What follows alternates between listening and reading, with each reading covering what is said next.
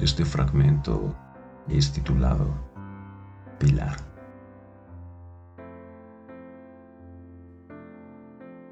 Mi caída, mi levantar, mi recelo y mi calma. Las tienes tú, solo tú. Mi infortunio y el más grande triunfo, mi ofuscamiento y mi gran destello Eres tú, solo tú. Y jamás esto cambiará.